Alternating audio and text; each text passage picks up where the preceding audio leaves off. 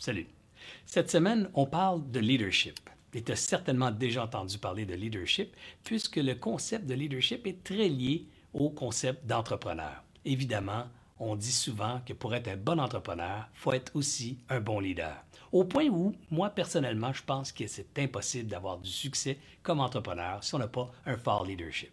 Mais c'est quoi ça, du leadership? En fait, si on détache le mot, hein, on va retrouver le mot leader. En français,